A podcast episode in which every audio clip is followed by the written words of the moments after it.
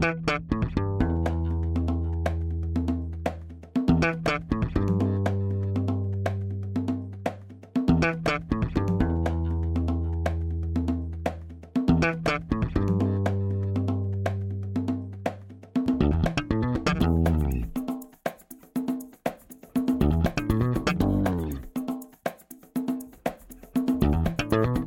Este é o Tapa da Mão Invisível, podcast destinado àqueles que querem ouvir ideias que abalam sociedades e que não são ditas na mídia tradicional. Bem-vindo, Paulo Fux. Tudo certo, Júlio? Tudo beleza? Como é que tá? Tudo certinho. Tô feliz que a gente vai fazer agora o episódio de fim da pandemia, né? Porque acabou, né? Acabou, né? Acabou. Tá todo mundo na rua. É, antes, de, antes das eleições, Vamos perguntar para o nosso convidado também, mais para frente, se vai ter segunda onda, porque a minha suspeita é que a segunda onda depende do ciclo político, basicamente, se está acontecendo ou não. Mas quem é o nosso convidado de hoje, então, Júlio? Seja muito bem-vindo, Ricardo Ariel Zimmermann. Bom dia, boa noite ou boa tarde. Eu não sei quando é que Exato. a gente vai pro ar. o cara pode dar o play a qualquer momento. Boa madrugada. Boa madrugada. Também não sei dar... de onde a gente vai estar tá sendo visto, então pode ser os dois ao mesmo tempo Exato. também. Exato. Olha, a gente tem ouvintes em vários fusos do mundo, então as pessoas podem estar ouvindo, mas a grande maioria do nosso público é brazuca, é, vive nas terras dos tupiniquins e dos tupinambás. Ricardo Ariel, seja muito bem-vindo novamente, porque tu já estiveste falando conosco lá no início dessa desse embrólio todo que o mundão se meteu, né? Lá nos idos de março, a gente entrevistou aquele Ricardo Zimmermann que quase ninguém conhecia. Hoje o cara é famoso demais, tá em tudo que é canto. Depois a gente vai falar sobre pandemia. Mas como é que foi esse, esses oito meses que a gente falou, de março até hoje? Como é que foi a tua agenda? Porque eu te sigo no Instagram, negócio bom, bem. Como é que tu consegue lidar com tudo isso, cara? Então, a gente teve que fazer alguns ajustes. Por exemplo, saiu fora a camiseta física Saiu fora a camiseta do Iron Maiden também, não tem mais, infelizmente. Me convenceram que era melhor colocar uma Polo, pelo menos. o problema é que a Polo foi mudando de tamanho ao longo da pandemia, né? Então, as coisas foram evoluindo dessa forma. Mas, mas tu tá, tu diz, tá, tu, porque tu, pra quem não conhece o Ricardo no, no Instagram, o Ricardo malha, ele malha não, ele treina, né, que é pra quem treina mesmo, pesado. Mas tu perdeu o treino, perdeu o físico, que nem todo mundo, todo rato de academia ou não? Então, ah, nessas ondas que vão e voltam, aconteceram as duas coisas. Lá pelas tantas, em virtude do estresse, eu tive uma sepse grave, e aí nesse momento eu o perdi que que bastante é isso? peso. Perdão? Que que é, é uma infecção generalizada em virtude da imunodepressão, do estresse, começou com abscesso na garganta, aí se espalhou, perdi função dos rins, tive que usar antibióticos potentes, e o pior é que na recuperação eu comecei a ter crise de soluço que não passava. Aí eu ficava chapado de clorpromazina e não adiantava. Tive que fazer bloqueio de nervo frênico, bloqueio de gânglio estrelado. Fiquei com o pescoço enorme e ainda saía do pós soluçando, uma coisa de louco. Barbaridade. Mas que mês aconteceu isso? Foi lá pela metade do ano e foi interessante porque eu cheguei a fazer uma live soluçando. As pessoas reclamavam que estava com delay. Tá com delay, tá com delay. Não, eu estou soluçando. Nem condenado. Que coisa engraçada, cara. Será que essa live tá no ar ainda, vem de ver? Tá, tá em algum lugar. Depois eu vou me lembrar com quem que foi, mas foi muito divertido. Mas antes da gente entrar na nossa entrevista, Júlio, qual é o currículo do nosso convidado? Currículo que eu já apresentei lá em março, mas falo novamente porque tem atualizações. Ele é médico infectologista do Corpo Clínico da Santa Casa, ex-presidente da Associação Gaúcha de Profissionais em Controle de Infecção e Epidemiologia Hospitalar e agora é consultor da Organização Pan-Americana da Saúde. Isso é coisa nova, isso é coisa recente, né? É coisa recente, é uma surpresa. Eu achei que eu ia só perdendo empregos ao longo da pandemia. Mas sofreu mesmo com perda de emprego em outro lugar? Na verdade, teve algumas, uh, digamos assim, pressões. Aí depende de vocês encararem coerção como o Hofbar encararia, Nesse caso, ninguém me apontou nenhuma arma, então não posso dizer que eu sofri. Mas se vocês seguirem mais o Hayek, aquele imbróglio que ele usou para tentar explicar o que é coerção, aí eu diria que sim, que eu sofri. Mas o, é, essa é uma coisa que eu queria entrar até antes, porque a gente tem um, um comparativo bem legal para fazer em relação ao episódio anterior. Mas, Júlio, é muito importante a gente ir para os nossos recados únicos iniciais. Momento, recadinhos únicos iniciais.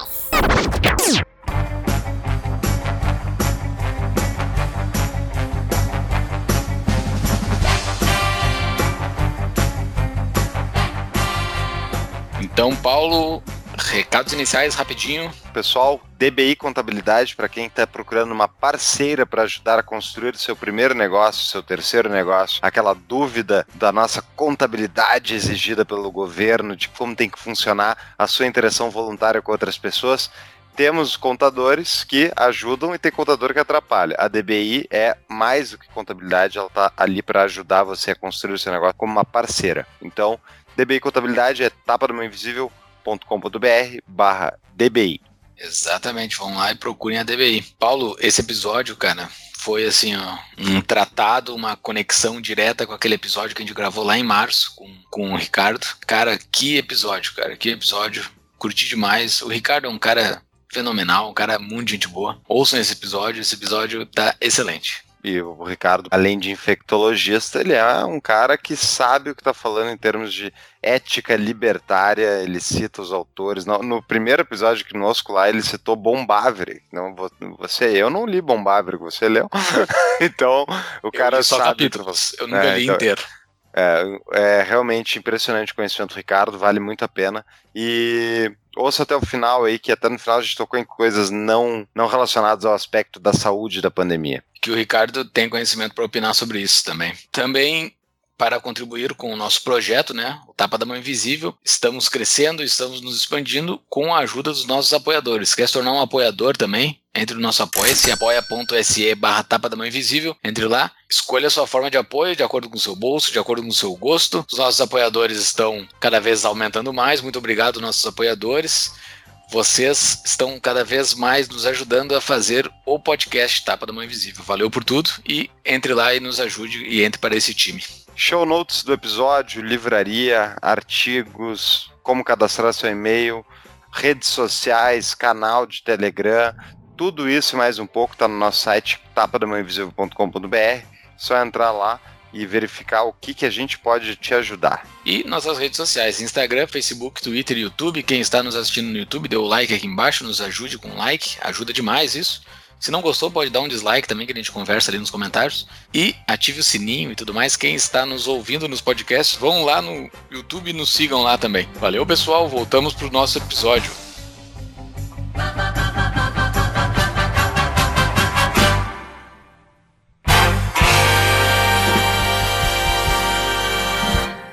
Então, agora, para oficialmente começar a entrevista, assim. Ricardo, lá no- na nossa entrevista em março, né? A gente começou ela, foi dia 21 ou 18 de março, não lembro agora. Episódio número. 75, que Ouçam é lá para fazer um comparativo, pessoal. O que que Exatamente. tava o mundão naquela época lá e o que que tá esse mundão hoje. É, dia 21 de março a gente lançou o episódio, já tinha sido iniciado o lockdown aqui em Porto Alegre, em várias outras cidades. Eu me lembro, todo mundo obviamente se lembra bem, mas tipo, eu me lembro que eu fui dar uma corrida no primeiro final de semana após início do lockdown, no domingo, no Porto Alegre, enfim, na perimetral. E eu fui mandado para casa por motoboys, por senhores paravam o carro, me xingavam. Um carro da polícia passou me ameaçando no meio do corredor de ônibus, que geralmente é liberado para correr no final de semana. Passou um carro de polícia grudado, eu mal ouvi porque eu tava de headphone. Tipo, situação bem, bem assim, é, esdrúxula, né? Ridícula. E porque eu pensei, pô, tô- eu estudei minimamente o negócio, eu duvido que essas pessoas sejam melhor informadas do que eu, no sentido de que gente não sabe ainda tudo isso que está acontecendo. Mas a reação estava extrema, assim. E agora, já vários meses depois, o pessoal tá indo beber na rua, tá todo mundo circulando. Acabou a pandemia, Ricardo? É, Paulo, como tu mesmo diria, tu quase foi atropelado pela polícia para o teu próprio bem. Exato, exatamente. Mas o que acontece é que nem aquelas dietas que a gente faz de vez em quando de suco verde, de abacate, a gente fica sem comer açúcar um mês. Depois, quando a gente tem açúcar liberado, a gente ataca 15 bolos, 10 bananas splits e trocentos brigadeiros. Então, o pessoal, quando foi ser liberado, ele começou a sair desesperadamente porque realmente o ser humano não foi feito para ficar preso. Faz mal ficar preso.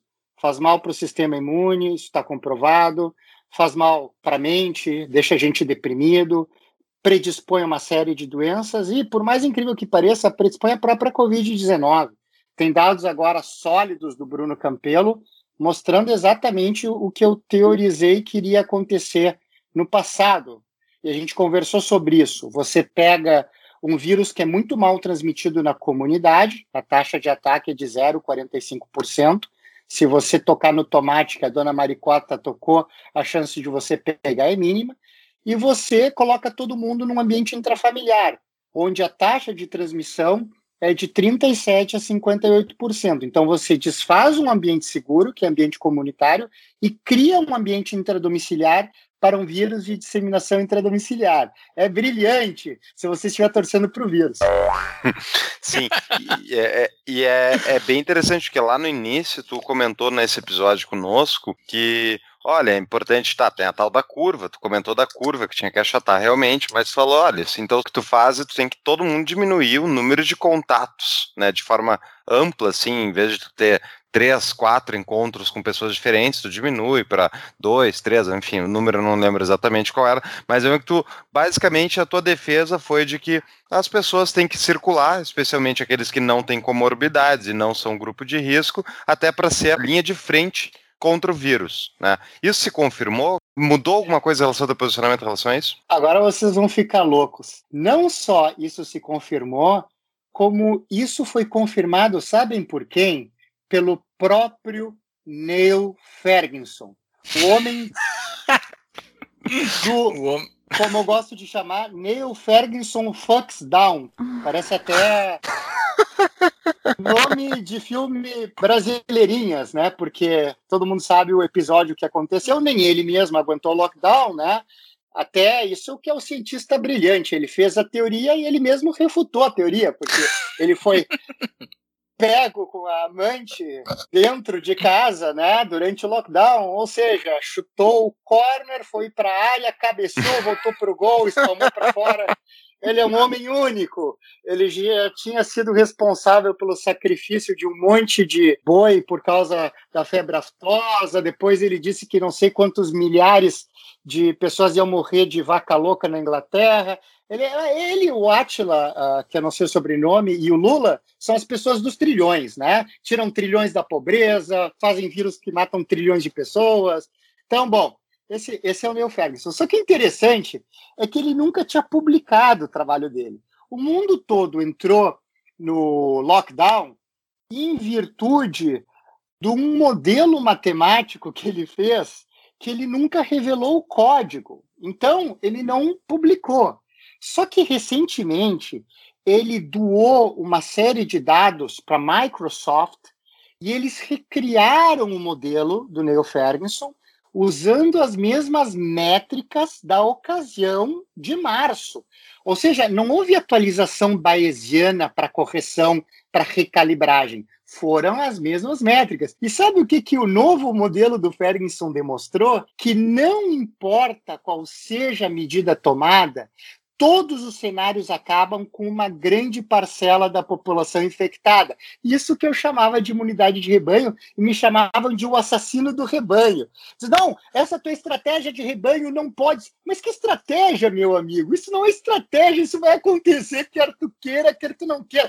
É muita arrogância, muita pretensão achar que a gente vai conseguir tratar da pandemia dessa forma e traçar uma estratégia assim. Então, isso interessante. Aí, quando se recriou o modelo, ele mostrou isso. E agora vem o inacreditável. Ele mostrou, nesse novo modelo, no Covid-Sim, que se se estendesse a restrição social para as pessoas com menos de 70 anos e se se mantivesse escola fechada, universidade fechada, o número total de mortes seria maior.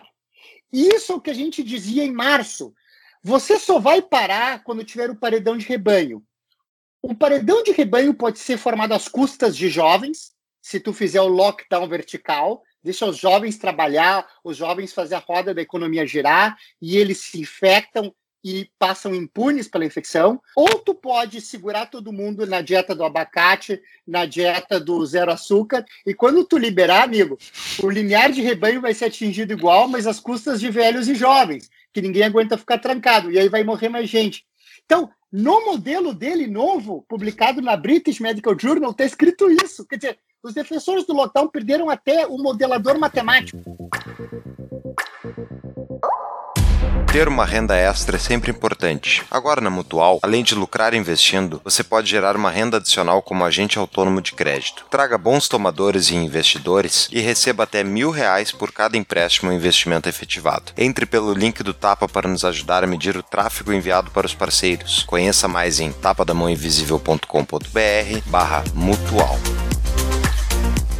Seguinte, lá em março, quando conversamos, um dos medos era parar tudo e atirar que a curva viesse para dentro do inverno do hemisfério sul, né? Esse era o medo lá de março, que a estratégia da, dos governos poderia andar completamente errado, porque ia atirar o hemisfério sul, nós aqui, eu aqui em Brasília até que não tem muito, mas aí no sul, né?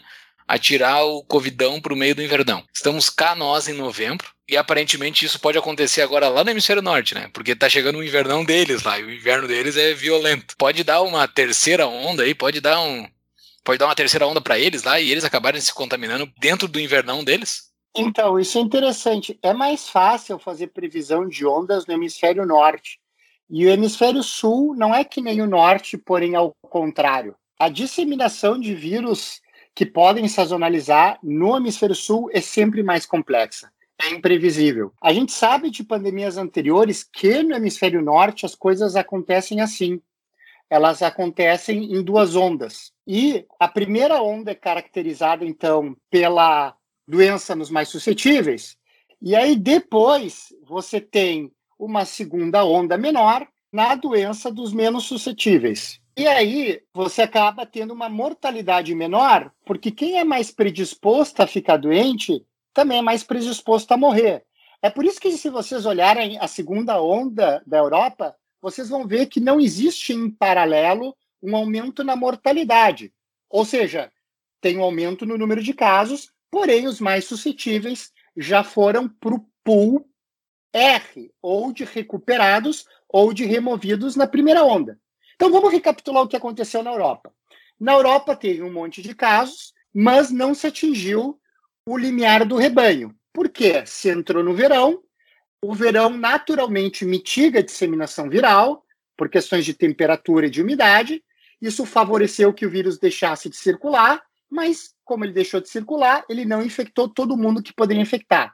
Agora volta o inverno, as pessoas que ainda estão suscetíveis passam a se infectar. Quem ainda está suscetível?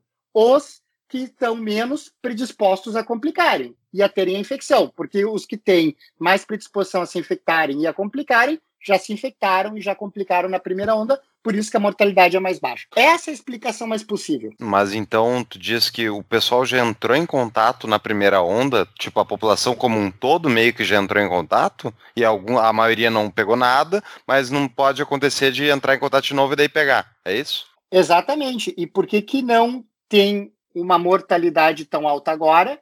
porque quem era mais predisposto a morrer provavelmente já tenha ficado doente e já tenha ido a óbito. Então, por isso, a mortalidade agora é menor. Essa é a principal explicação, mas não é a única. Se a gente pegar os dados do Didier Raul, que faz genotipagem dos vírus desde o início, ou seja, o sujeito tem 2.300 PubMed, o sujeito tem todas as honrarias internacionais, o sujeito tem um gênero de bactéria com o nome dela, Rautela plantícula, Rautela ornitolítica, e foi transformado num charlatão. Imagina o medo do médico do posto da hidroxicloroquina. Se um cara desses tem a sua reputação destruída, porque a gente está num momento, pessoal, nós que gostamos de filosofia aí, que a gente está vendo muita destruição de reputações e muito pouca refutação. Essa que é a verdade, né? Mas então, o Didier vem sequenciando os genomas do vírus e tem sim evolução viral, tem várias mutações nos vírus da segunda onda. Mas a gente ainda não sabe qual é o impacto dessas mutações em relação à gravidade. Em geral, os vírus tendem a perder agressividade, eles fazem um trade. Eles chegam e dizem: olha, gente, deixem a gente ficar aqui na espécie de vocês mais um pouco, que a gente jura que pega mais leve dessa vez. Pera lá, não nos demos muito bem na primeira, vamos, vamos conversar melhor essa relação aí, tá? É que a gente não conhecia o ser humano, a gente veio de morcego, a gente não estava habituado, foi mal. Vamos negociar isso aí, então eu vou parar de produzir tal, tal fator de virulência, vou deixar tu produzir mais interferon, tá? Eu vou dividir menos, vou ter menor capacidade replicativa. Então tá ocorrendo mutações virais. Isso é verdade. Essas mutações, em geral, tendem a diminuir a patogenicidade do vírus, mas nem sempre é assim. Já teve uma mutação que surgiu, que é a D614G, que se espalhou em todo mundo, porque ela se associa a um vírus bem mais infeccioso, que se replica bem mais. Agora tem um cluster no norte da Dinamarca, porque de cerca de 4 mil casos recentes, a metade é causada por um vírus de Visson, que faz parte dos furões, tá? da família dos furões, e 9% desses parece que resiste aos anticorpos contra SARS-CoV-2 convencional. Então, pode ser que surja uma mutação que até possa facilitar a reinfecção e ser resistente às vacinas. Então, a evolução nem sempre é para se adaptar ao hospedeiro para uma coisa boa. Às vezes pode acontecer uma coisa ruim. Isso a gente vai ver com o tempo. De forma geral, ela vai diminuindo a, a virulência e a mortalidade justamente porque o vírus mais agressivo morre junto com as pessoas mais infectadas, com as pessoas que vêm a óbito e logo ele não se transmite mais tanto. É basicamente aquela troca que acontece, né? É uma seleção natural. Então, primeiro morre o indivíduo, o ser humano mais suscetível, por isso que depois a tendência é a mortalidade cair, e primeiro também morre o vírus mais agressivo, porque esse é menos interessante para os próprios vírus. Porque se mata mais rápido o hospedeiro, então a gente vai selecionando pessoas mais resistentes e vamos selecionando vírus menos agressivos. Então, é, essa é, é, é a evolução da relação parasita-hospedeiro. A gente não está sozinho nessa, nessa terra plana ou nesse globo. Vamos ser, vamos ser politicamente corretos todas as opções aqui. Vamos pegar o caso do ebola, que é muito mais agressivo e, e mortífero, né? Por que, que o ebola, por exemplo, ele nunca virou uma, uma pandemia global? Então, o ebola, ou eu suspeito que deveria se chamar ebola, porque ele surgiu no antigo Zaire, lembram do Zaire? Era Congo, virou Zaire, agora é República Democrática do Congo. Tinha um, um rio lá, que era o rio Se Ebola. tem democrático no nome, é porque é um lugar bom. é, porque é um lugar bom, né? A gente sabe a geopolítica da África é uma geopolítica muito muito boa para os habitantes, né, em geral, né? É democracias, é gente que fica 200 anos no poder. Enfim, mas aí em 1976, às margens do rio Ebola, teve esse surto desse vírus maluco aí, com uma letalidade absurda, 70%, 80%. E é o que tu disseste, Paulo, não conseguia sair das aldeias, né? Mas existem, digamos, duas variantes. Uma que fica no centro da África, né, que é onde surgiu, e uma que fica na região que eu chamo de região occipital da África, que é aquela parte que a gente tem na cabeça atrás, porque tem aquele formato ali, né? Na Libéria, Serra Leoa, Côte d'Ivoire, aquela região lá, que teve aquele surto, que aliás foi um perigo, porque chegou perto da região de Lagos, que é a mais populosa da África, com 20 milhões de pessoas. Já pensou o ebola na região de Lagos, na, na, na? Aí seria uma tragédia, Paulo. Mas graças a Deus, não. É o que tu disse: mata todo mundo e desaparece. Por isso, então, que não teve pandemia de ebola. É isso, basicamente. Ele é muito agressivo. Sendo um pouco comentarista de futebol que já aconteceu, assim, né? É, é muito fácil comentar o que já aconteceu, né? E nesses oito meses, é muito fácil não, né? Porque tem muita coisa que não é clara do que aconteceu. Mas nesses oito meses tiveram alguns países que, que tiveram condições melhores para lidar com o vírus, né? Japão, Suécia, uh, coisas assim meio que não se tem uma explicação muito clara, tem várias teorias. Qual é a tua visão? Como é que esses países conseguiram lidar melhor com essa situação toda? Eu acho que tem duas estratégias que dão certo. Uma envolve tecnologia e a outra envolve bom senso e respeito de liberdades individuais, tá? Claro que essas coisas não são excludentes, o ideal é a gente ter as duas. Mas então vamos lá. Tecnologia. Como é que o vírus se dissemina? Ele não se dissemina como influenza, ele não se dissemina na comunidade como um todo. Ele não se dissemina por igual. Se eu tenho 10 pessoas infectadas e é gripe, as 10 passam a gripe. se eu tenho 10 pessoas infectadas e é Covid, só três passam. Em contrapartida, essas três passam para uns 8, 10 pessoas. Vejam que se vocês fizerem a soma direitinho, no final os vírus vão parecer iguais. Não, o número reprodutivo básico da influenza é de 2,5. O número reprodutivo básico da Covid é de 2,5. Então eu sou um gestor dandão e vou tratar os dois vírus como se fosse a mesma coisa.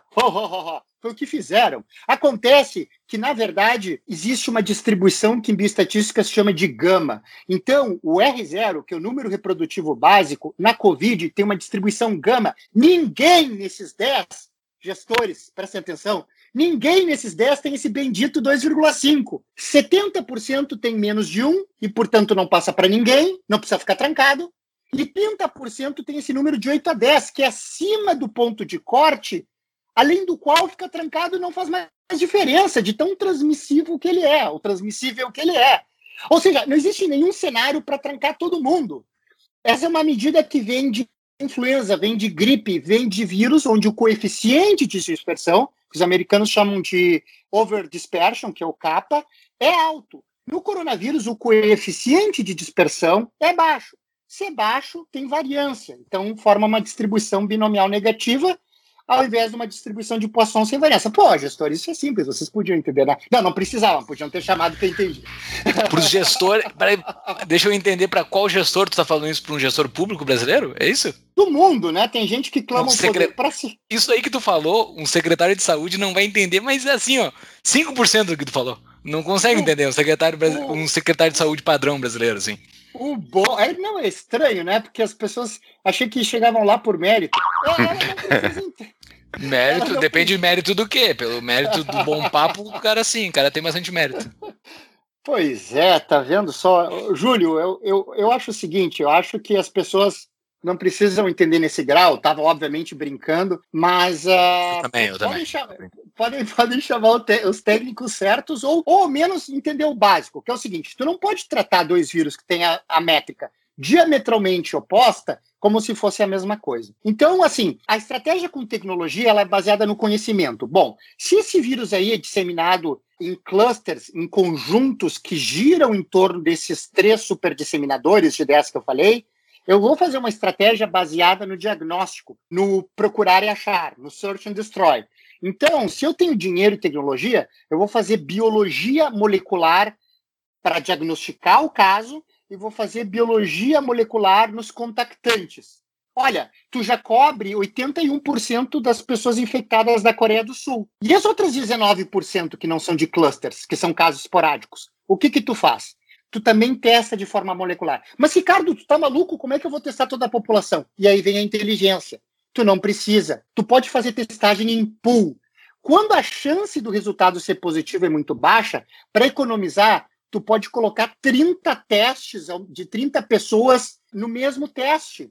E tu pode fazer isso de forma que, se tu tiver vários pools, tu põe a Mariazinha num, mas não põe no outro. Põe o João num e põe o João no outro também. E tu faz que nem aquela brincadeira que tinha que era João, que não tem um carro azul, mas não mora na rua A, e aí tu acaba fechando exatamente quem são os positivos, sem precisar retestar. Essa testagem em pooling com algoritmos, com regras detectar quem são os positivos. E aí tu barateia em 10 vezes. Então, se tu tem biologia molecular e inteligência, tu consegue rastrear a população inteira.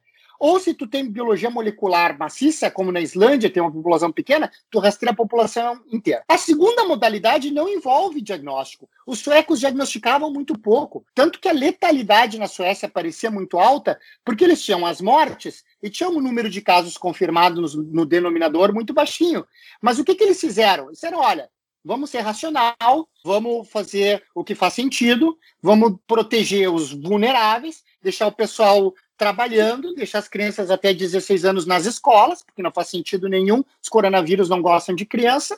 Vamos tentar manter a maior normalidade possível e vamos orientar o bom senso das pessoas, para que não façam dar um pouquinho de açúcar todo dia, para quando tu liberar a dieta, tu não comer aqueles 30 bolos e brigadeiros que a gente comentou anteriormente, e não ter nenhum evento super spreader, digamos assim, de super disseminação.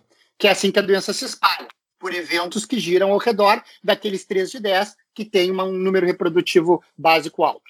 Então não é qualquer pessoa que pegou o coronavírus que necessariamente vai sair por aí espalhando ela. São, é, são pessoas específicas que são super spreaders vão disseminar a doença. Exatamente. Ou é característica da pessoa. Por exemplo, tem um colega meu, eu trabalho com ele, fez um, um estudo chamado Androkov.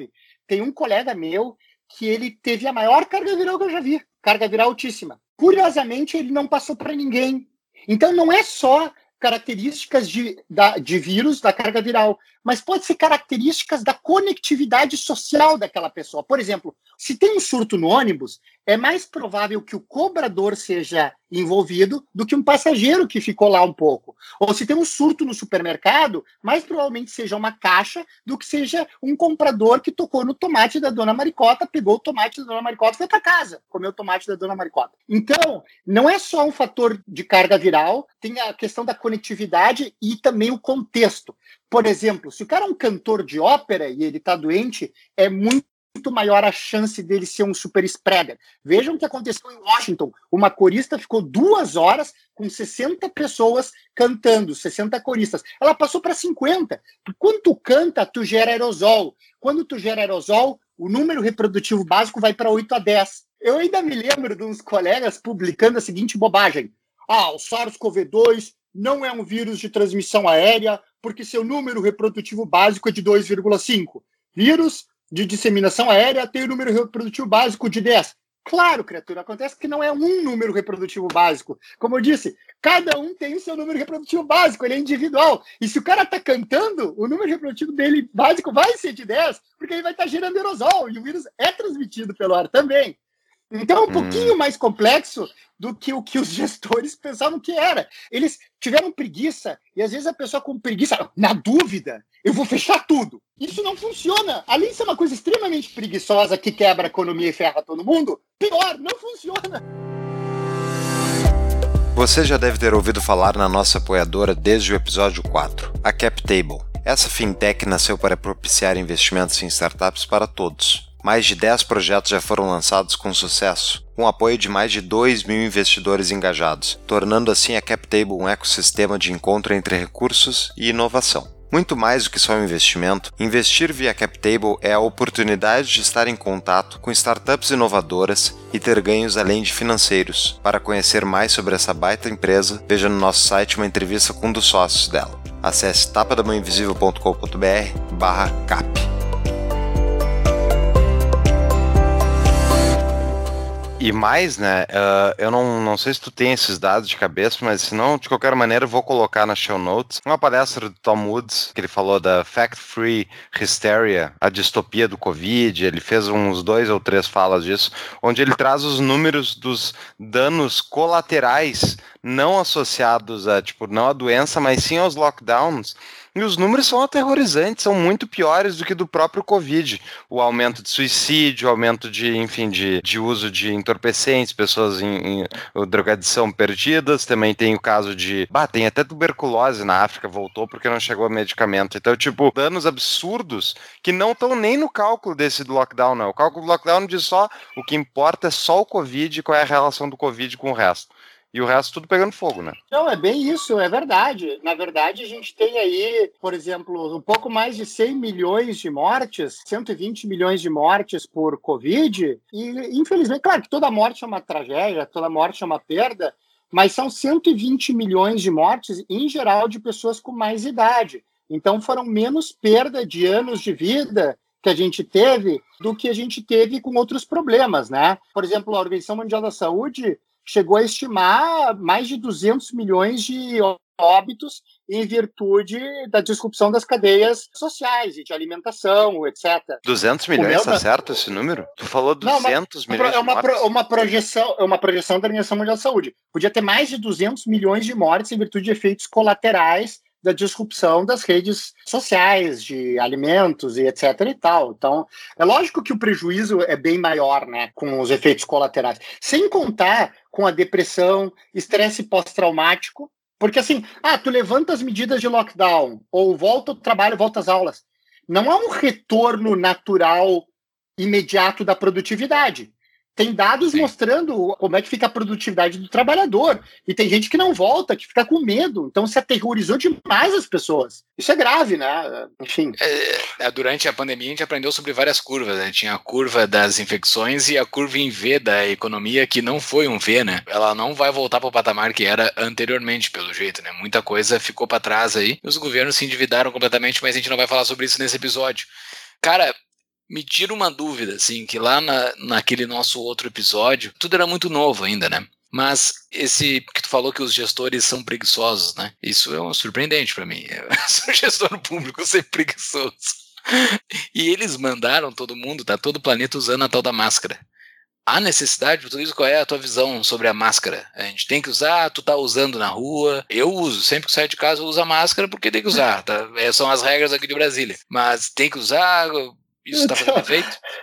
Isso é interessante, viu, Júlio? Porque hoje eu, eu, fui criticado no Facebook porque tinha uma foto minha na academia de máscara. Aí eu, quase que eu coloquei: olha, a academia é privada. Se o dono determina que tem que usar máscara, ou eu frequento, ou eu vou embora. São as regras que. o problema é o seguinte: essa academia, por exemplo, que eu citei, eles fizeram um investimento que eles têm sete trocas de ar por hora. Isso é equivalente ao ar livre. Dos 318 surtos de Covid com três casos ou mais estudados na China, sabem quantos aconteceram ao ar livre? Nenhum. Então, você usa máscara ao ar livre, você tá lá o sujeito correndo, imagina o Paulo pedalando de bicicleta, sendo perseguido pela polícia no corredor de ônibus, porque está fora de carro, tendo que acelerar a velocidade de máscara, vai ter um Que infarto, cena engraçada. Né? Pois é, não, o cara põe, o cara tá certo, se o cara sai na rua tem que pôr máscara porque é um bandido que tá saindo na rua, então tem que estar tá de máscara, tem que estar tá mascarado mesmo, né? Como se fosse um bandido. Não, mas é o seguinte, a, a, acho que tem os dois lados, tá? Sendo bem técnico, eu sou bem técnico, né? Vocês sabem, a gente brinca, mas eu sou bem técnico. Então, o que que acontece? Na rua, fazendo exercício e tal, eu acho um absurdo usar máscara. Na praia, é óbvio que não precisa. Mesmo em condições ambientais extremas, vamos pegar ali Bergamo, na Itália, tinha uma quantidade de PM05, de Particulate Matter 05, que é um medidor de, de poluição tão grande, mas tão grande, que é o único lugar do mundo onde eles conseguiram encontrar o genoma do vírus no ar na rua. Mesmo em condições extremas ao ar livre, não se comprovou transmissão assim. Então não precisa. Agora, você vai ficar num lugar fechado por um tempo bem curto, uma exposição que pode ser bem intensa, porém pode ser mitigada pelo menos grosseiramente com uma máscara, eu acho que vale a pena. Ah, acho que teria que ser obrigatório? Não. Sou contra qualquer medida coercitiva. Máscara ou vacina? Acho um paradoxo em si, uma contradição. Você querer condicionar uma liberdade individual, que é a sua capacidade de ir e vir, a um ato coercitivo, que é ter que se vacinar ou usar máscara. Não faz sentido para mim filosoficamente. É uma contradição e a gente sabe, né, do objetivismo que contradições não existem. Se você se encontrar com uma, você se deparou com. É uma confissão de, de, um, de um erro de raciocínio. Então, tem que revisar suas premissas. né, gente? Muito, Muito bom. Até voltando até um ponto que tinha comentado antes, pergunta de patrão, então, do Fernando Dutra. Momento patrão pergunta. Existe uma, alguma correlação identificada até hoje entre a redução do convívio social e a contenção do Covid? E entre livre circulação e imunidade de rebanho? Pô, perfeita pergunta. Agradeço ao patrono, obrigado por contribuir também aí com, com o pessoal.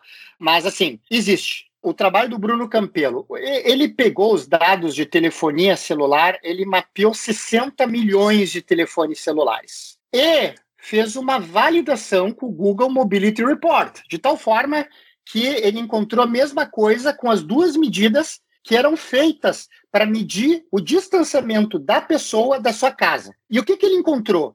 Quanto mais próximas as pessoas estavam da sua casa, dava um tempinho regulamentar e maior era a mortalidade por Covid. Por quê? De novo, porque as pessoas na comunidade têm conectividades sociais menores, muitas ocorrem ao ar livre, em ambientes de menor risco, aí daqui a pouco elas estão dentro de casa. E aí elas ficam num ambiente fechado. Você pega um vírus de transmissão em clusters e dá o cluster. Isso não só aumenta o risco de contágio, na comunidade é 0,45, como eu disse anteriormente, pode chegar a 58% em casa, como aumenta a carga viral de exposição e pode aumentar a gravidade. Quer ver uma coisa? Quando você está na rua, as formas de contágio são gotículas, que alguém gospe na sua cara, aquelas pessoas que falam cuspindo, tosse, espirra na sua cara, aí vai até um metro, pode ir até cinco se for um espirro, porque aí o espirro, né? Não, viu? tem que se afastar desse tipo de pessoa, né? Tem que é, se afastar. É, isso, isso, não precisa de pandemia. É. Eu não gosto desse tipo de pessoa. é, uma coisa, né? Fala, fala comendo farofa, fala farofa em cima de ti. Bom, tem esse aí, né? Bom, mas você se infecta assim, ou se infecta por aerosol na rua em tese, né? Se tá, tá passando, tem um cara cantando alto, um pavarote da vida cantando do seu lado, né? E é isso. É muito difícil na rua você se contaminar por fomites, você tocar em alguma coisa contaminada. Mas tinha aquele estresse da pessoa chegar em casa e lavar as compras do supermercado, etc. E tal. Quando você tem casa, você tem todas as formas de transmissão. Você tem a transmissão por gotícula, a transmissão aérea fica potencializada, porque os aerosóis concentram no ambiente fechado, e você tem por fomites também, porque as superfícies ao redor do paciente infectado, que fica lá parado, são pesadamente contaminadas. Então você tem uma exacerbação de todas as rotas de transmissão. Então, os dados do Bruno mostraram um excesso de letalidade, de mortalidade, perdão, Ainda bem que teu pai não ouviu isso, viu? É, porque senão, Paulo.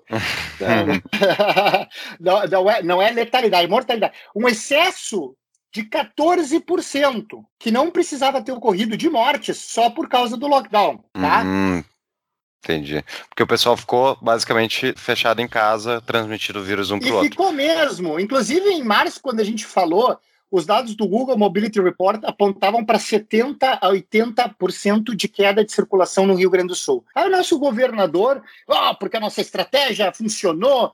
Acontece, gente. Lembrem do que eu falei do coeficiente de dispersão. 10 não transmitem para 10 no coronavírus. No coronavírus, de 10, só 3 transmitem. Isso é muito importante para entender a disseminação do vírus pelo mundo tá? Porque quando tu tem um coeficiente de dispersão baixo, ou seja, quando poucas pessoas transmitem, para tu entrar num estado, tu tem que fazer múltiplas inoculações. Tem que ter várias faíscas para iniciar o incêndio, porque as sete primeiras faíscas podem ter sido faíscas de pessoas que não transmitem. Então, tem dados que mostram que no Brasil o vírus foi inoculado com sucesso em 100 faíscas que aconteceram ao redor do carnaval. E os governadores estavam bem. Você, italiano, venha passar o carnaval porque o Brasil não tem Covid. Saia da Itália e fique seguro aqui no Brasil, no nosso meio maravilhoso. Então, é, isso aconteceu por causa disso, né? E, e, isso é importante. O vírus, aqui no Rio Grande do Sul, em março, a gente celebrava o sucesso do lockdown, mas ele não tinha sido inoculado. Quem é que tinha sido inoculado no Brasil? Fortaleza, com três voos semanais para Milão, São Paulo, Brasília, Zona Franca e Manaus. Então, é uma questão de inoculação tardia. Uma vez que teve suficientes faíscas, com lockdown, sem lockdown, ia pegar o incêndio igual. E foi o que aconteceu. Eu perguntei para o pessoal da Federação, vocês sabem que não era para falar em economia, mas eu sou uma gafe ambulante. Pode falar, pode falar. Pode falar, eles, pode falar. Eu vou dizer um dado que provavelmente esteja errado, mas eles estavam no início estipulando em 20 bilhões de prejuízo. Já deve ter sido bem mais do que isso, viu? De perda de produtividade no Estado.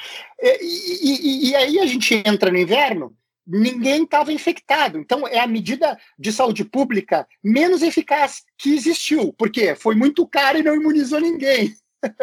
Se a gente só para quando tem imunidade de rebanho, a gente podia ter imunizado os jovens e soltado os velhinhos depois. A gente pagou 20 bilhões para não imunizar nenhum jovem e não liberar nenhum velhinho de casa. É, é, é, é, isso que a gente fez aqui no Rio Grande do Sul. Mas ao mesmo tempo, vamos lá, advogado do diabo. não teve nenhum momento lotação das emergências historicamente lotadas no inverno gaúcho.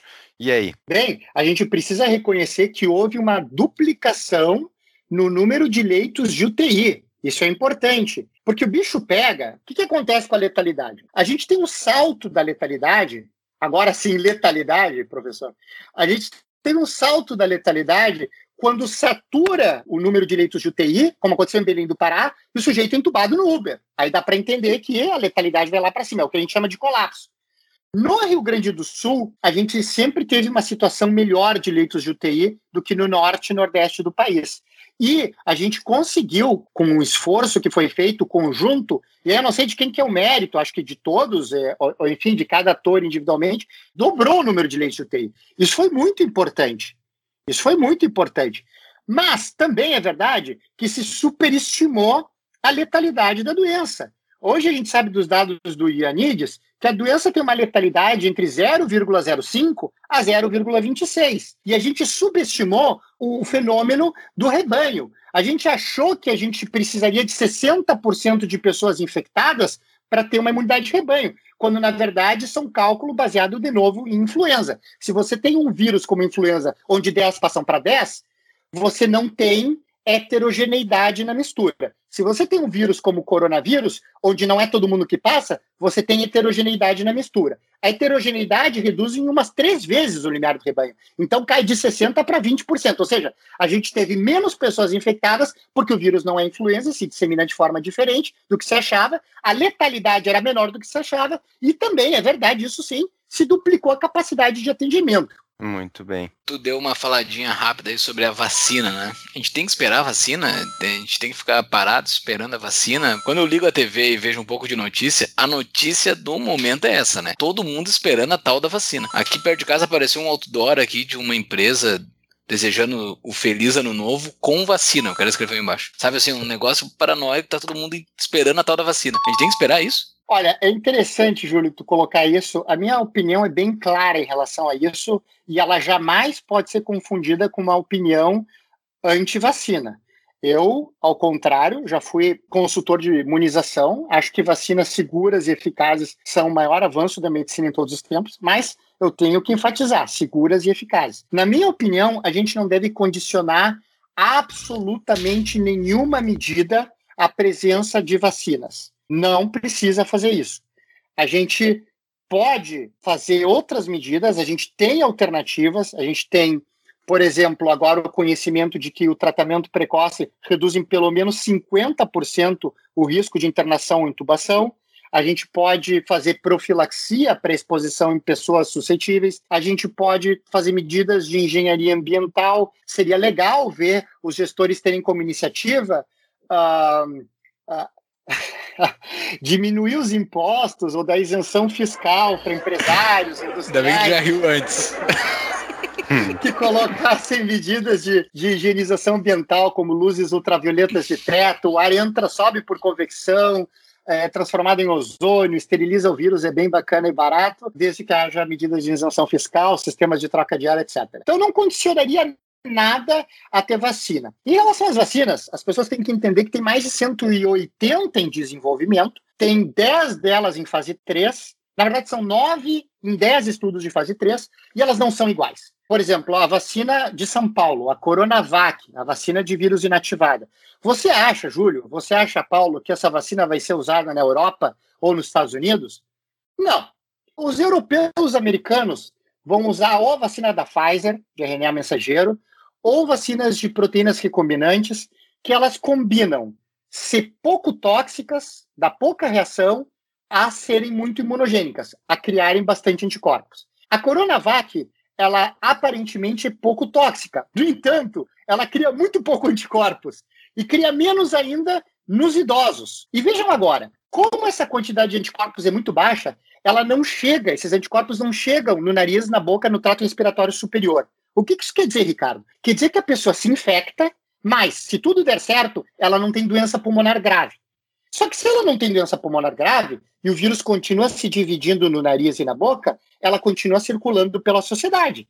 Então ela não contribui com imunidade de rebanho. É possível até que ela aumente a conectividade social de quem se infectou ao não ficar doente. As vacinas não induzem imunidade esterilizante. Para induzir imunidade esterilizante, teria que ser uma vacina inalatória ou teria que produzir tanto anticorpo que eles entrassem na mucosa a partir do sangue, se fosse injetável.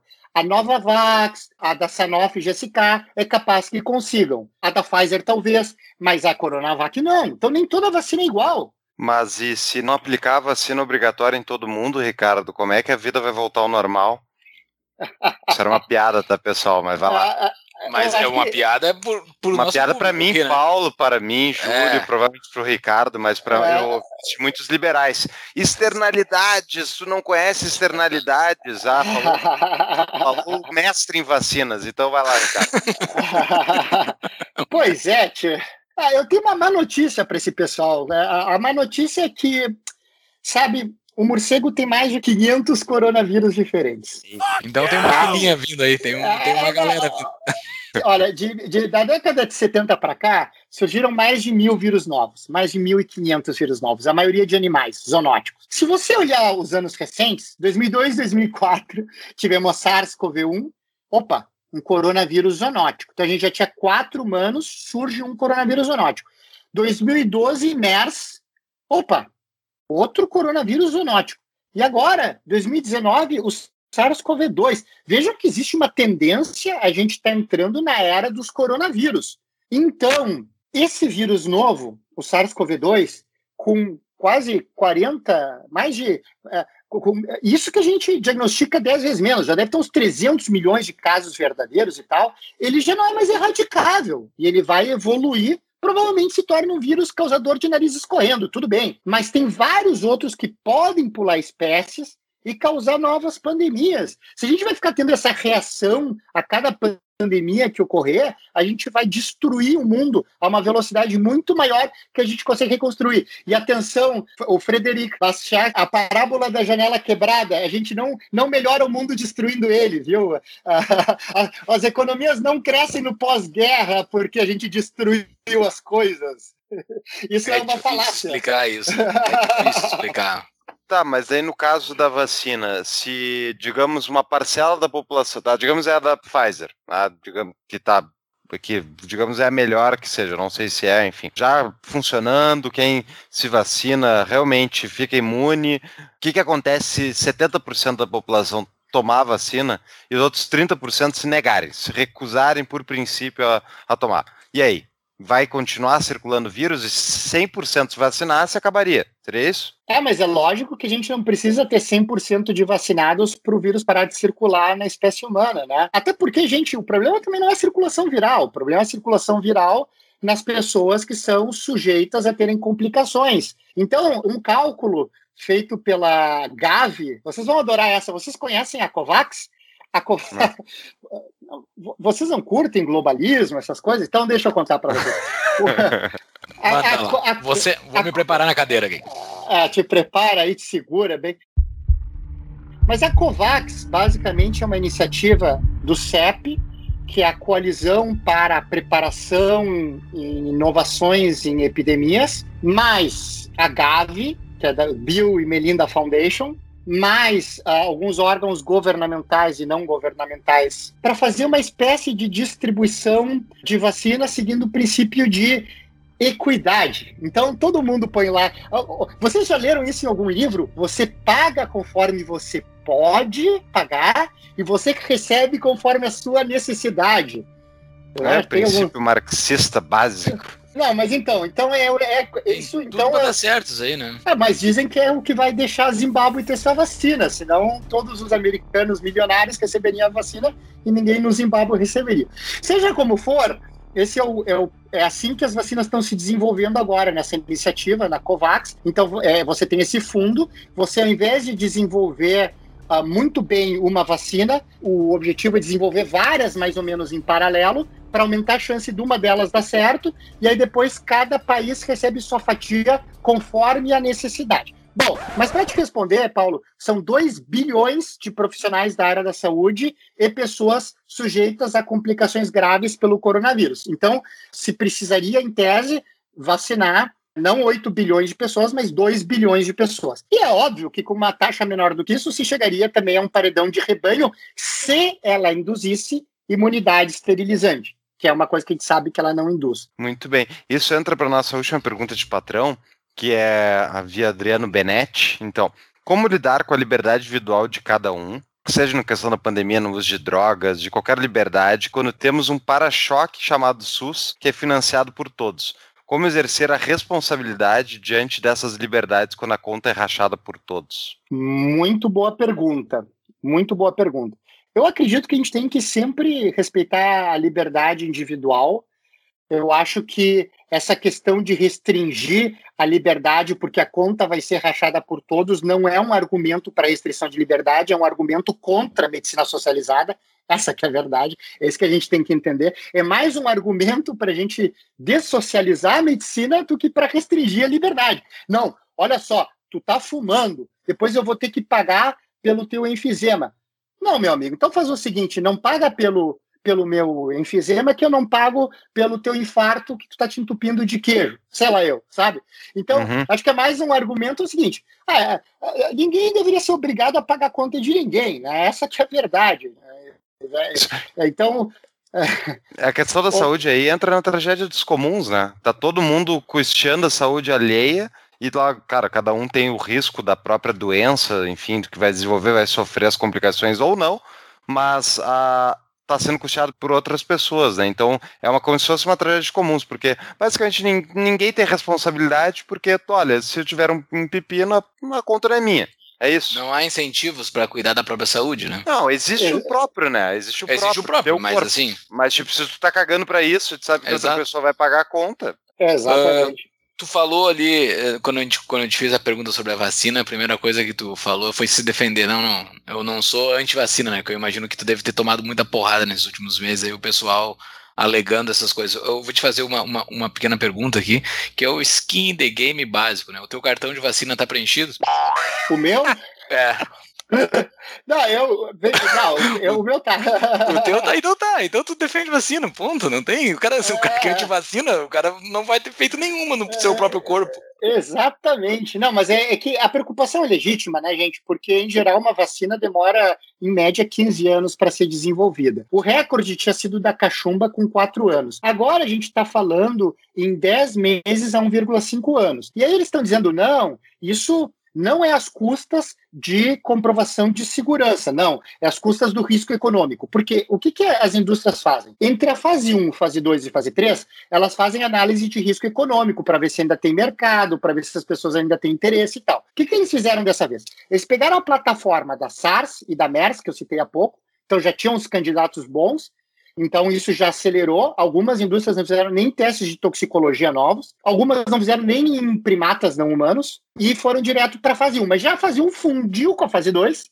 Aí, invés de ser fase 1, fase 2, passou a ser fase 1, 2, e já iniciaram a fase 3 com dados preliminares da fusão da fase 1, fase 2, e tem algumas que já fabricaram milhões de doses apostando que ia se atingir os desfechos de segurança e eficácia de fase 3. Então, as pressões são grandes, né? Porque uh, foi uma aposta econômica enorme. Vocês podem tranquilamente com isso achar que isso pode servir para apoiar a narrativa de que bah, não há mais nada a ser feito até ter vacina, e aí você gera uma pressão para ter vacina. Cada um interprete como quiser. Eu não, eu não, não vou ficar especulando, mas isso é um fato. Então há uma pressão econômica enorme, são bilhões e bilhões investidos, enfim, então, e está se correndo rapidamente. Então, uh, isso é uma preocupação que eu acho que é legítima mesmo do, do patrono. Ricardo, e num aspecto assim mais pessoal teu, assim, eu até estava te perguntando antes de começar a gravar se, tu, se o primeiro, a primeira gravação que tu havias feito tinha sido conosco, né? A gente não, não sabe exatamente, mas foi uma das primeiras, se não a primeira.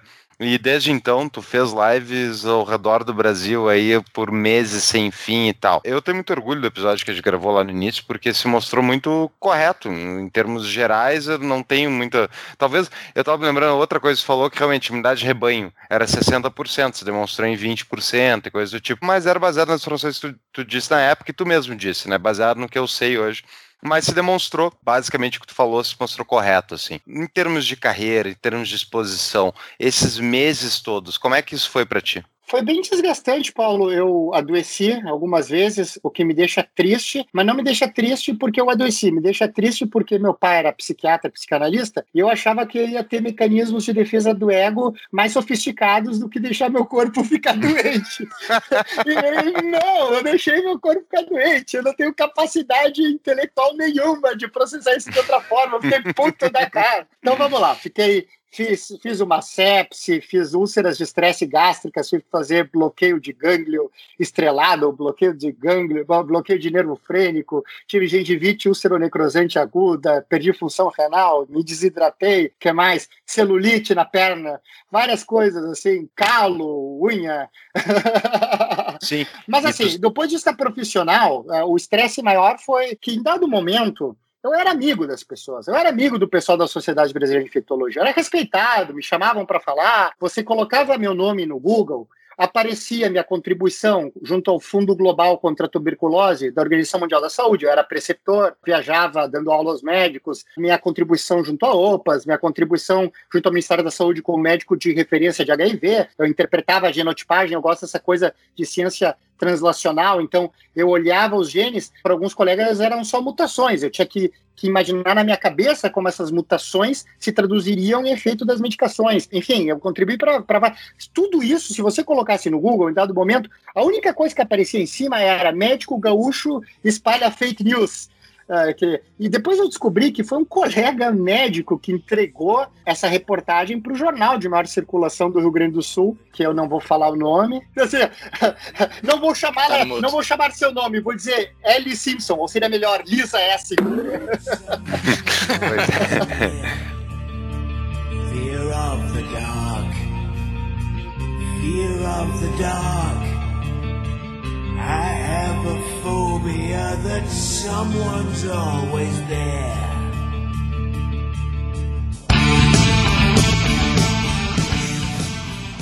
E tu teve então impactos negativos, tipo, porque realmente, eu não sei, pelo menos a minha impressão olhando, é que criou-se uma mística à volta de todo todo todo discurso estatista pro lockdown, tem que fechar, e quem tu quer matar tua avó, e vai todo um, um, uma celeuma à volta de uma doença que realmente é grave para aquelas pessoas que sofrem. Tem gente jovem que morre e tal, mas tipo, um cientificismo, como chamava o Hayek e tal, tipo, não, não era ciência. Não era ciência que essas pessoas estavam alegando que era a coisa. Tipo, tu sentiu isso? Senti, senti, e eu não quero me vitimizar, eu faria tudo de Sim. novo. Tô feliz com o meu trabalho trabalho.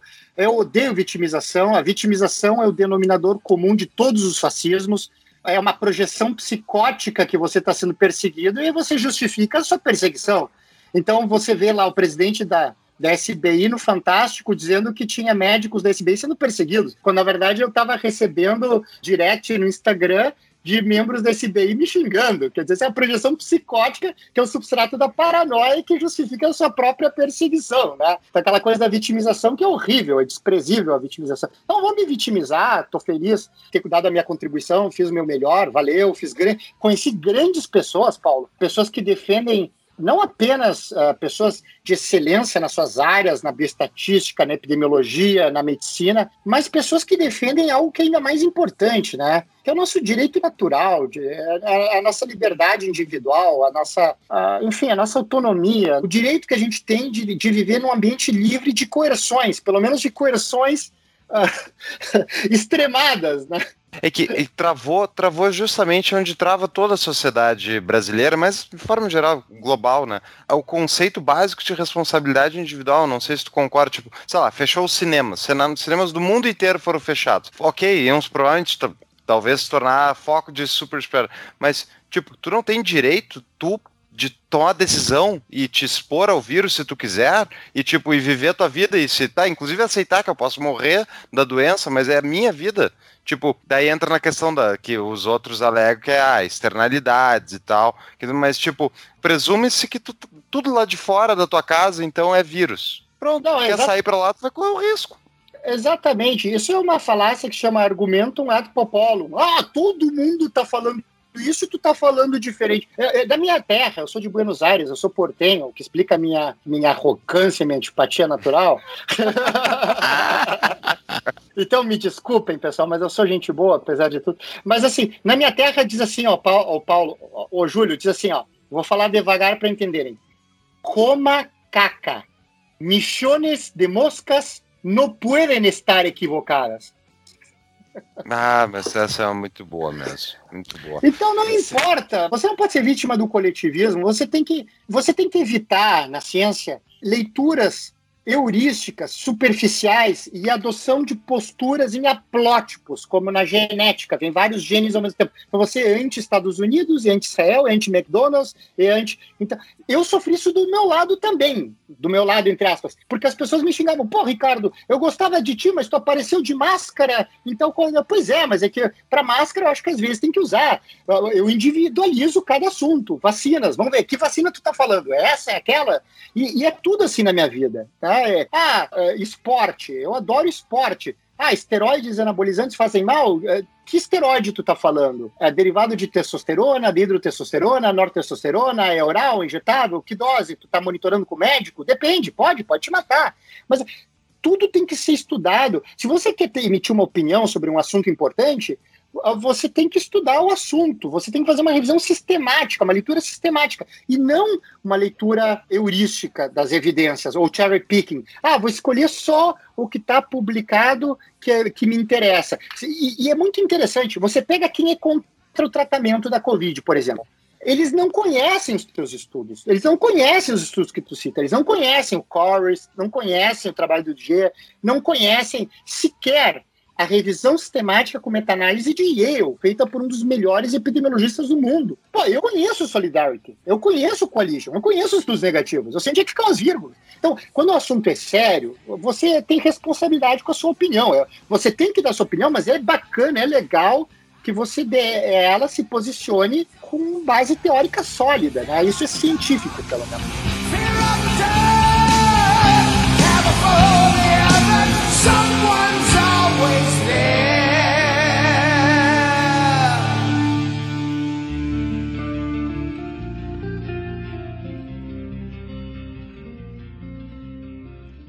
Eu vou colocar na show notes também, tu deve conhecer, obviamente, a Great Barrington Declaration. Eu vou colocar lá para o pessoal, então. Explica para quem não conhece, que eu não saberia explicar direito. Então, uma declaração, digamos assim, feita por se não me falha a memória, mais de 6 mil, em torno de 6 mil cientistas, eminências, incluindo as maiores escolas de epidemiologia, medicina e também pelas pessoas em geral que podem assinar, se posicionando contra essas medidas draconianas em virtude delas causarem mais mal do que bem. Não é nem overkill, é, é, não é que é um exagero.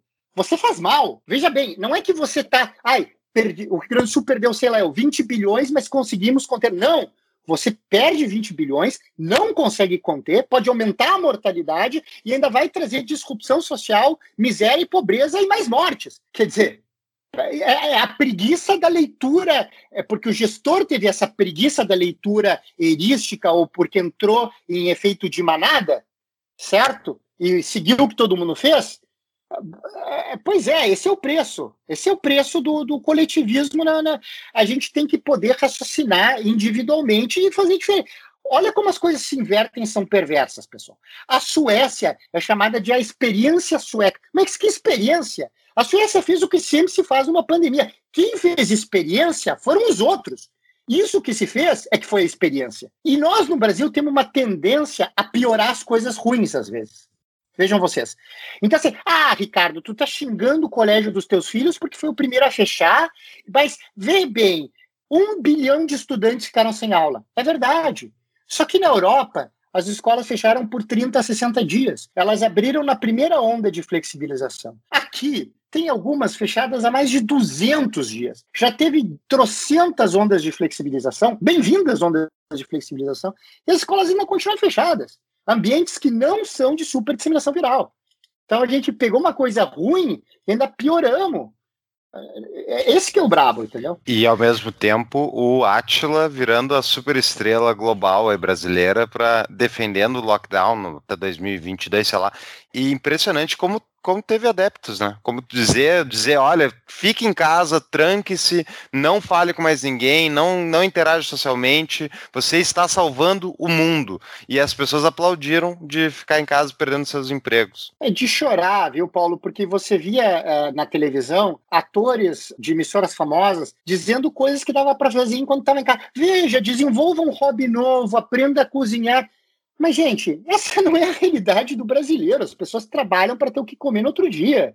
Quer dizer, é uma hipocrisia sem tamanho. O Átila, que tu citaste, é, pôde ficar em casa comendo iFood. Aliás, eu acho que ele exagerou um pouquinho. Ia... exagerou bastante. O cara virou uma bola.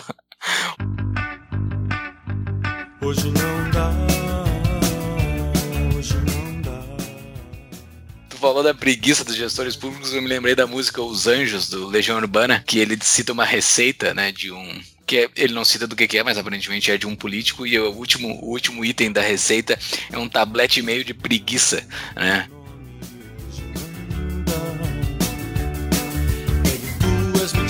Estupidez, de 34 passos de mentira, coloca tudo numa forma untada previamente com promessas não cumpridas. Adicione a seguir o ódio e a inveja, as dez colheres cheias de burrice. Deixa tudo e misture bem. E não se esqueça, antes de levar ao forno, temperar com essência de espírito de porco, duas xícaras de diferença. E um tablete meio de preguiça, hoje não dá. Então, me tira uma dúvida. O Paulo, ele enche bastante meu saco pela minha implicância com a China. O Paulo, ele pega no meu pé, porque eu sou implicante com a China, todas as coisas que eu tô usando aqui são da China, então eu devo a eles essas coisas que eu tenho aqui dentro de casa. Ah, mas eles são escravo Yugur também, né? É, é, coitado do cara lá que tá sofrendo com isso. Mas, uh, pra eu ter as coisas baratas aqui em casa. Olha, mas olha só, eles estão reportando que eles têm menos mortes que o Rio Grande do Sul. A China, com um bilhão e tantos, tem menos mortes que o Rio Grande do Sul. O, o que, que, é confiável desse negócio todo da China? Que que, qual é a leitura tua da China? Diz aí tu, porque então, é tudo muito estranho da China. Então, basicamente, eu estou conversando com o Júlio, que é um capitalista de Estado. Que é um. Defendo o livre Bom, mercado, mas a China vou... que me mande produtinho barato. Vamos continuar nesse compadril, então. Bom, o negócio é o seguinte: ah, lembram que eu falei? Tem algumas coisas estranhas sobre a China. Primeiro, eles dizem que tem menos de 5 mil mortes e 80 mil casos, mais ou menos, tá? Um país daquele tamanho. Por que, que eu acho estranho isso? Não que eu tenha desconfiança contra dados de países comunistas sérios. Eu piamente acredito nos dados de mortalidade infantil de Cuba, no que o Maduro me contar, eu acredito em todos esses governantes, sinceros. Então, não que eu esteja duvidando, mas tem uma coisa estranha aqui, que é o seguinte. Se o telefone que eles nos mandam funciona, então o resto deve funcionar. olha, olha, olha, só o que, que, eu, que, que eu acho estranho nessa história toda. Olha só, eles dizem que tiveram 80 mil casos e menos de 5 mil mortes. Lembram que eu falei que o vírus ele tem um coeficiente de dispersão baixo. Isso significa que para ele se espalhar pelo mundo, ele tem que ser inoculado múltiplas vezes, certo? Ele precisa ser inoculado múltiplas vezes. Eu não consigo entender como um número tão pequeno de pessoas que ficaram só em Ubei conseguiram criar tantas inoculações múltiplas, tantas faíscas múltiplas, a fim de gerar esse perfil. É possível? É possível. Mas é possível por um motivo ruim para os chineses e não por um motivo bom. É possível pelo motivo desse vírus ser otimizado para infecção. E por que, que isso é ruim? Porque de onde é que sai um vírus tão otimizado para infecção? Vejam, eu não estou insinuando nada. E agora é sério, eu não acredito em teorias de conspiração. Eu acho que não fizeram um vírus de propósito, mas eu acho, eu acho que ele pode ter escapado de um ambiente artificial. Por quê? Esse vírus, ele tem a chave que se liga na fechadura, são seis aminoácidos fundamentais, tá? E desses seis, só um é igual ao SARS de 2002 a 2004. Outros cinco são diferentes. E essas diferenças aumentam a afinidade da chave pela fechadura em 10 a 20 vezes. Ou seja, a chave do SARS-2 é 20 vezes mais a entrar na fechadura do que a chave do SARS-1. Essa é a primeira otimização interessante. A segunda, uma vez que a fechadura tem a chave lá dentro e a chave gira, a chave tem que se quebrar para o vírus entrar. E esse vírus tem um sítio de fragilidade que o torna muito quebrável. E esse sítio de fragilidade, que são quatro aminoácidos, R, R, A, R, dificilmente surge num ambiente natural. Você pode fazer com que surja, por exemplo, em aves que ficam muito próximas uma das outras num ambiente de overcrowding. Mas para imaginar isso na natureza, teria que ter reservatório natural em grande quantidade, com uma fechadura igual à humana, para conseguir ter uma infecção desse nível para permitir essa evolução. Então, isso parece coisa de passagem in vitro, entendeu? De passagens suscetíveis de vírus. Não estou dizendo que ele não possa ser natural, ele pode, mas ele é otimizado para infecção. Outro detalhe, um terceiro detalhe que eu acho crucial e acho sensacional. O vírus é elegante. Em virologia, a gente diz que é elegante quando o inimigo ele é, é bom, ele é potente, ele tem armas. Vejam, ele tem alguns genes de virulência que produzem proteínas não funcionais, como o ORF6. O ORF6 do SARS-1 produzia uma proteína que desligava a resposta imune da primeira semana. Isso significava que quando o cara ficava no auge da carga viral, ele estava de cara muito doente com pneumonia no hospital. E aí só passou, só teve 8 mil casos. Esse vírus aqui, ele conseguiu mitigar seus fatores de virulência a tal ponto que ele manteve os básicos para causar doença, mas o pico da carga viral acontece quando o paciente ainda está bem, mantendo sua conectividade social. O pico da carga viral não é quando ele está com pneumonia mal, é no primeiro dia de sintomas ou o dia anterior. Então, ele é um vírus otimizado para transmissão. Por isso que não são os 8 mil casos de 2002 2004. Por isso são mais de 200, 300 milhões, se a gente for considerar os que não são diagnosticados. Pode ter ocorrido um acaso? Pode. É uma puta de uma má sorte. É que nem ganhar na loteria ao contrário. mas, é, mas pode. Não, não, não, não estou insinuando nada, mas é, é, é, quer dizer, então essas são as coisas estranhas da China, na minha opinião. Essa dispersão apenas a partir de 8 mil casos, essas apenas 4 mil e poucas mortes, e esse vírus que surge próximo de um laboratório de biossegurança, nível 4, onde sabidamente se manipulava um coronavírus. Eu chutaria que é mais provável, na verdade, alguém não ter feito a higiene básica das mãos ali e não ter cuidado do protocolo de segurança, né, Ricardo? É, saído na sola de sapato de alguém, né? É, daí foi dar uma banda no mercado. Tá, e. Pisou no morcego. É. Coisa meio é. simples de acontecer, não, né? O morcego tava dentro do, do, do laboratório. Que isso? Ah, é. Você, você, vocês brincam, vocês brincam. Uma das primeiras folgas que eu tive final de semana, eu fui sair com meus filhos, entrei no elevador, tinha um morcego no chão do elevador. Ah, é, tu falou. Quer dizer, Meu Deus. Estão me perseguindo esses morcegos. Ah, e voltando só um último ponto sobre a Suécia. Eu, a Suécia teve uma mortalidade elevada, né, comparada aos outros países nórdicos, embora ela tenha sido baixa em relação aos demais, né? O que que, tipo, eu vi que teve alguma coisa que aconteceu em relação aos asilos, enfim. Tu sabe explicar por que que tem essa diferença entre os países nórdicos em relação à Suécia? Sim, é verdade. Os asilos na Suécia são bem maiores do que na Noruega, por exemplo. Isso foi um erro e o governo teve a grandeza de reconhecer eles não protegiam direito os idosos dos asilos. E três quartos dos óbitos foram idosos em asilos. Veja, gente que estava verdadeiramente em lockdown, para você ver como não funciona, né? Diga-se de passagem. Hum. No entanto, no entanto, a Suécia não está experimentando essa segunda onda na magnitude dos outros. No final das contas, Paulo, eu acho que vai igualar com o resto da Escandinávia. E já é bem menor do que na Itália, Espanha, Inglaterra, França e países que fizeram lockdown severo. Muito bem. Pô, muito obrigado novamente. Parabéns pelo trabalho e, e, não sei se tem alguma frustração tua que não te ouviram em termos de políticas públicas e tal, mas no final das contas, pelo menos para os ouvintes do Tapa e para todo mundo que depois veio a conhecer o teu trabalho, eu acho que te serviu. Eu, por exemplo, eu não passei apavorado nos últimos meses, porque quando tu falou a letalidade da doença lá no início, eu pensei, tá, ok, posso vir a morrer, posso alguém que eu gosto, obviamente, um familiar, enfim, mas tipo também não vai morrer toda a face da terra, né? E é isso me deu uma tranquilizada. E eu acho que tem muita gente até hoje apavorada. Não sei se vocês concordam, mas então para mim serviu. E torço para os nossos ouvintes também. Muito obrigado pelo teu trabalho, pela fala de novo conosco aqui. É, muito obrigado pelo teu papo. Aquele teu papo de março também me acalmou bastante, assim, porque o episódio foi gravado na semana que entrou em quarentena toda Brasília, assim, tudo aqui entrou, tudo fechou, a gente foi para casa em home office, todo mundo.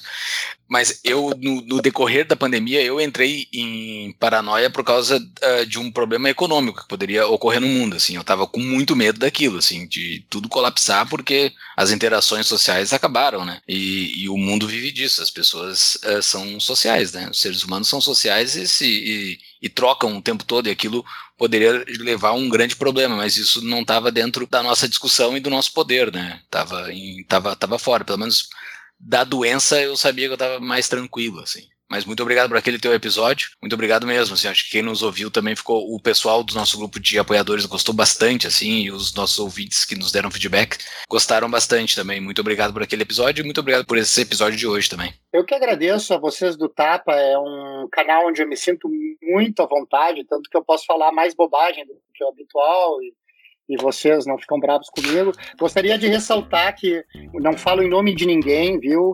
Então não, não vão lá pedir a minha cabeça nos meus empregos que restaram, por favor. Curtam o tapa, deixem lá sua opinião, tentem me refutar, eu gosto, eu tento me refutar sempre, mas xingar até meus filhos de 13 e 5 anos xingam. Então, se, se, se forem adultos, refutem que é bem mais divertido. E deixem lá sua opinião, seu like, eu sou ameaça de morte, como ficarem mais à vontade.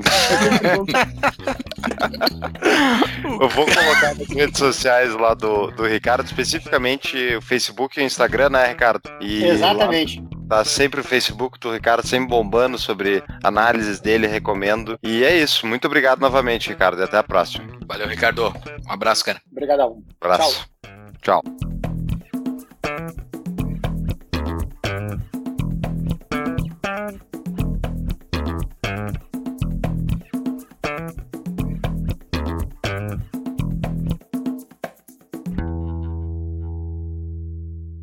No final das contas, Paulo, eu acho que vai igualar com o resto da Escandinávia. E já é bem menor do que na Itália, Espanha, Inglaterra, França e países que fizeram lockdown severo. Muito bem. Júlio? Vai, vai confiar em latino também, né? Pelo amor de Deus. Estamos sendo latinos aqui. O, episódio, cara, o, o Ricardo episódio... é de Buenos Aires. Todos os é, preconceitos do Júlio. eu sou judeu, Júlio, eu sou, eu sou judeu, eu sou judeu também, viu? Eu sou judeu, eu sou judeu, argentino, latino. Não, não, eu só. Não, não, não, foi, na verdade, eu, eu, eu entrei com uma kippah e uma, uma estrela de Davi, e aí disseram, pô, é judeu e não sei o que dizer. Usted não sabe o pior. como eu sou tudo isso, eu posso fazer piada de mim. Tu não pode. Não, é, eu só tenho alto preconceito. Só tenho um preconceito não, contra é um, mesmo tu, que eu falei tu, contra, contra, é um contra caucasiano, é caucasiano. A minha implicância com a China é só porque eles têm campos de concentração humano, só por causa disso, mas é um detalhe, não é, é uma implicânciazinha boba que eu tenho. Não é com a China. Não, mas a China, não, com o Partido Comunista Chinês, com o Partido Comunista Chinês. Eu também tenho preconceito com o PCC, eu tenho preconceito Não, mas não, é, não é preconceito, preconceito é outra coisa. Ah, tá, desculpa, eu tenho raiva. Não, mas eles têm... É conceito, mas eles têm, os têm... O, o símbolo verdade, verdade. é bonito, uma foice, um martelo, isso compensa. Não, não. Mas, é,